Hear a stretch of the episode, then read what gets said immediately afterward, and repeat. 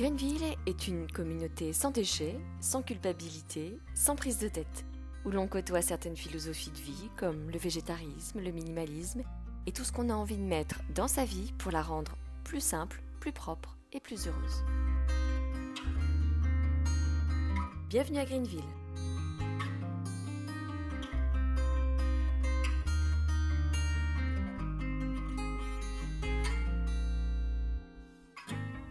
De plus en plus de villes dans le monde s'investissent dans le zéro déchet.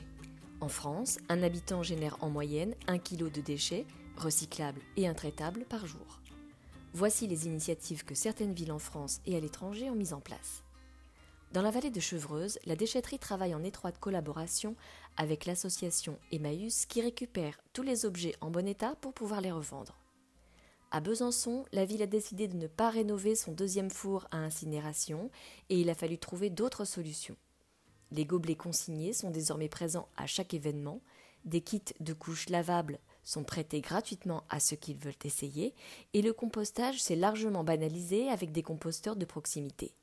Ainsi, le poids des déchets ménagers est descendu à moins de 150 kg par an en 2016. À Saint-Égonec, dans le Finistère, dans le cadre du projet Éco-école, la municipalité a installé un poulailler à entretien collectif pour valoriser les déchets de la cantine. En Vendée, à Saint-Hilaire-de-Riez, la commune a décidé d'ôter ses poubelles afin d'inciter les habitants à emporter leurs déchets chez eux pour mieux les trier. Pourquoi supprimer les poubelles si les habitants paient l'enlèvement des déchets au prorata de ce qu'ils produisent?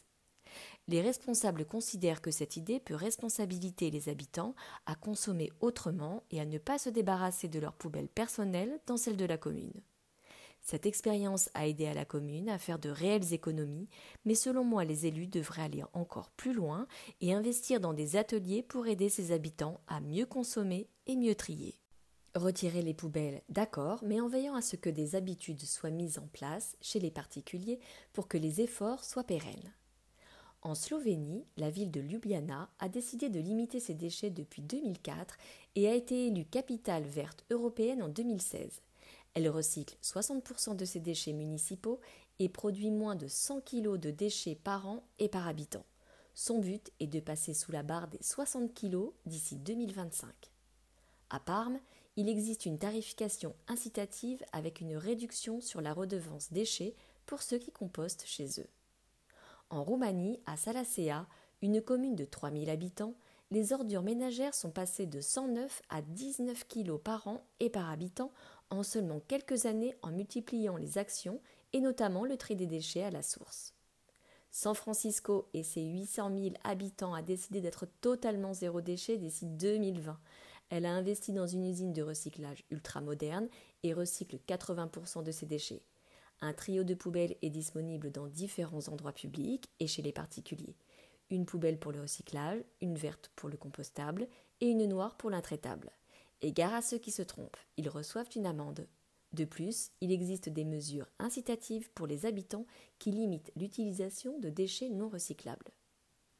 À Bruxelles, plusieurs écoles ont relevé le défi du zéro déchet en luttant contre le gaspillage alimentaire et en compostant ce qu'il reste, en cuisinant les collations, en installant des fontaines à eau, en incitant les parents à réutiliser les fournitures d'une année sur l'autre, en sensibilisant les parents et les enfants au zéro déchet, en utilisant moins de papier, en utilisant des gobelets consignés aux différentes fêtes des écoles, en utilisant le upcycling pour les bricolages, etc., etc. Il existe de plus en plus de recycleries ou de ressourceries qui récupèrent des déchetteries des objets neufs ou réparables. J'ai vraiment hâte de visiter celle qui ouvrira en novembre près de chez moi. En s'inspirant des villes pionnières en zéro déchet, les communes peuvent limiter leurs déchets et faire des économies de façon significative, notamment en incitant les particuliers à séparer les biodéchets des déchets intraitables avec le compostage de déchets humides à domicile ou dans les composteurs collectifs, à réapprendre le tri des déchets recyclables et garder une collecte en porte-à-porte, -à, à bénéficier d'un impôt positif basé sur la qualité du tri, Moins on jette, moins on paye. En complément, il existe d'autres idées faciles à mettre en place et sans un gros investissement, comme la collecte de lunettes et des piles, l'organisation d'ateliers de tri des déchets ou de fabrication de produits ménagers, le remplacement des fleurs dans les massifs par des herbes aromatiques et la création de mini-potagers collectifs. À l'approche des élections municipales, pourquoi ne pas proposer la possibilité de consulter la profession de foi des candidats sur le site internet de la commune ou pour ceux qui n'y ont pas accès, la possibilité de consulter le profil en mairie ou sur les panneaux d'affichage. Aux dernières élections, j'ai été outré par les professions de foi envoyées sous enveloppe plastique ainsi que le nombre de bulletins non utilisés et jetés à la poubelle après le dépouillement.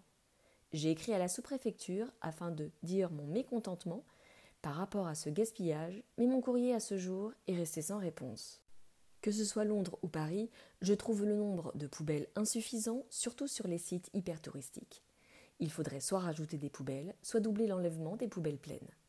À Tours, encore pire. Je peux marcher un kilomètre et ne jamais croiser une seule poubelle ou un seul cendrier. À Pornic, il m'est arrivé de passer la journée sur la plage et à la sortie de laquelle il n'y avait qu'une seule poubelle. C'est largement insuffisant pour les journées de grande affluence et en fin de journée, on peut trouver un tas immense d'ordures. Et oui, je sais, tout le monde ne pique-nique pas zéro déchet, mais en attendant, mettons à disposition de plus grandes poubelles. Au moins, les sachets de chips et les emballages de bonbons ne s'envoleront pas et ne se retrouveront pas dans la mer. Une ville dont les déchets sont omniprésents donne une mauvaise image et attire les nuisibles. Multiplier les poubelles et les cendriers de rue, ainsi que les ramassages de poubelles pleines, ne sont pas des dépenses inutiles. Certains me diront que cela risque d'augmenter la taxe d'habitation. Franchement, ce n'est pas un argument. La taxe augmente tous les ans, et je préfère payer plus cher, mais que le nombre de visiteurs augmente et que la ville soit un modèle écologique. J'ai récemment été invitée à une réunion à la mairie de mon village, à laquelle il y avait l'adjoint à l'environnement et à l'écologie, ainsi qu'une personne travaillant à la communauté de communes. J'ai proposé le retour des poubelles au couvercle jaune à la place des sacs poubelles jaunes, j'ai aussi parlé d'un impôt positif pour les habitants qui compostent chez eux. Malheureusement, le retour des sacs poubelles est d'ordre économique. Acheter des sacs pour les habitants coûte moins cher que de les équiper en poubelle avec couvercle. Et concernant l'impôt positif, pour ceux qui souhaitaient composter et réduire le poids de leurs poubelles ménagères, même chose, la réponse est d'ordre financier. Nous ne pouvons proposer de réduction sur l'enlèvement des poubelles pour ceux qui compostent, sans la certitude qu'ils le feront vraiment. La proximité de la déchetterie à moins de 5 km doit inciter les habitants à composter, mais entre nous, seuls les déchets de jardin sont déposés. Et si j'y allais avec mon seau de déchets humides, je doute que cela soit très bien compris, même si ce sont des déchets compostables, on est d'accord. Je me suis rendu compte que même si les collectivités sont toujours motivées pour organiser des événements écologiques, elles ne pourront pas aller beaucoup plus loin que ce qu'elles proposent déjà. Il faut vraiment mettre les moyens. Et je ne parle pas que des moyens financiers. Tout le monde doit s'investir. Les habitants, le conseil municipal, l'école, le comité des fêtes. Je me suis récemment promenée sur un vide-grenier et j'ai pu voir avec plaisir que les boissons froides de la buvette étaient proposées dans des verres consignés et les cafés dans des gobelets en carton. Et ce n'est pas si loin de chez moi. Pourquoi les autres y arrivent-ils et pas nous? La communauté de communes met à notre disposition des gobelets réutilisables. Pourquoi ne sont-ils jamais utilisés? Parce que personne n'y pense au comité des fêtes. Peut-être manque-t-il de volontaires pour laver les gobelets, pour les sécher? On trouve souvent des déchets dans les fossés. Une fois encore, la communauté de communes met à notre disposition des sacs poubelles, des gants et des pinces pour les ramassages. Je n'ai pas vu une seule clean walk s'organiser depuis quatre ans. Pourquoi? Parce que ça ne vient pas à l'idée de l'adjoint à l'écologie, déjà très occupé avec ses autres postes. Et puis personne ne veut prendre la peine de l'organiser. J'ai demandé à ce qu'une campagne de récupération des vieilles lunettes soit mise en place avec une annonce dans le billet du village. Mais au moment même où je vous parle, rien n'a été publié. J'ai les idées, je communique, je veux bien m'investir, mais si je ne suis pas soutenue par la commune et ses représentants, cela ne me donnera pas envie d'aller plus loin. Et c'est normal. Les habitants de mon village ont droit à une réduction de 42 euros sur la facture d'enlèvement des ordures.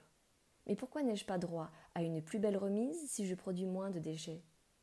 Si les habitants ne sont pas plus récompensés pour les efforts qu'ils fournissent, ils n'auront pas envie de changer leurs habitudes. Dans ma famille de quatre personnes, avec une personne sur quatre quasiment zéro déchet, la poubelle pèse environ 500 grammes par semaine. Nous jetons donc 26 kilos de déchets intraitables par an. Nous sommes très loin du zéro déchet, mais nous avons réduit de façon conséquente le volume de nos déchets avec quelques gestes faciles mais essentiels, comme le compostage et le recyclage. Je trouve toujours nos poubelles trop remplies. Mais en vous donnant tous ces chiffres sur le poids moyen des déchets annuels de différents foyers en Europe, je suis fière d'être très loin de ceci. Et même aussi des objectifs que visent certaines communes engagées dans le zéro déchet. Si tous les membres de mon foyer font les mêmes efforts que moi en consommant de façon plus consciente, nous pourrions descendre à moins de 5 kg par an puisque mes déchets personnels mensuels pèsent en moyenne 60 grammes. Tous ces chiffres ont l'air très impressionnants, mais je vous assure que c'est extrêmement facile avec un tout petit peu de volonté et de patience. Je suis certaine que depuis que vous m'écoutez, vous avez mis en place de nouvelles habitudes et avez réduit vos déchets. Et pourquoi pas écrire aux communes pour inciter à des ramassages d'ordures ou mettre en place de nouvelles idées plus propres. À bientôt!